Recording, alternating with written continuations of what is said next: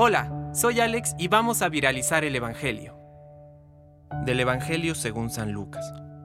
Dijo el Señor, Hay de ustedes que construyen los sepulcros de los profetas, a quienes sus mismos padres han matado. Así se convierten en testigos y aprueban los actos de sus padres. Ellos los mataron y ustedes les construyen sepulcros. Por eso la sabiduría de Dios ha dicho, Yo les enviaré profetas y apóstoles, matarán y perseguirán a muchos de ellos. Así se pedirá cuenta a esta generación de la sangre de todos los profetas, que ha sido derramada desde la creación del mundo, desde la sangre de Abel hasta la sangre de Zacarías, que fue asesinado entre el altar y el santuario.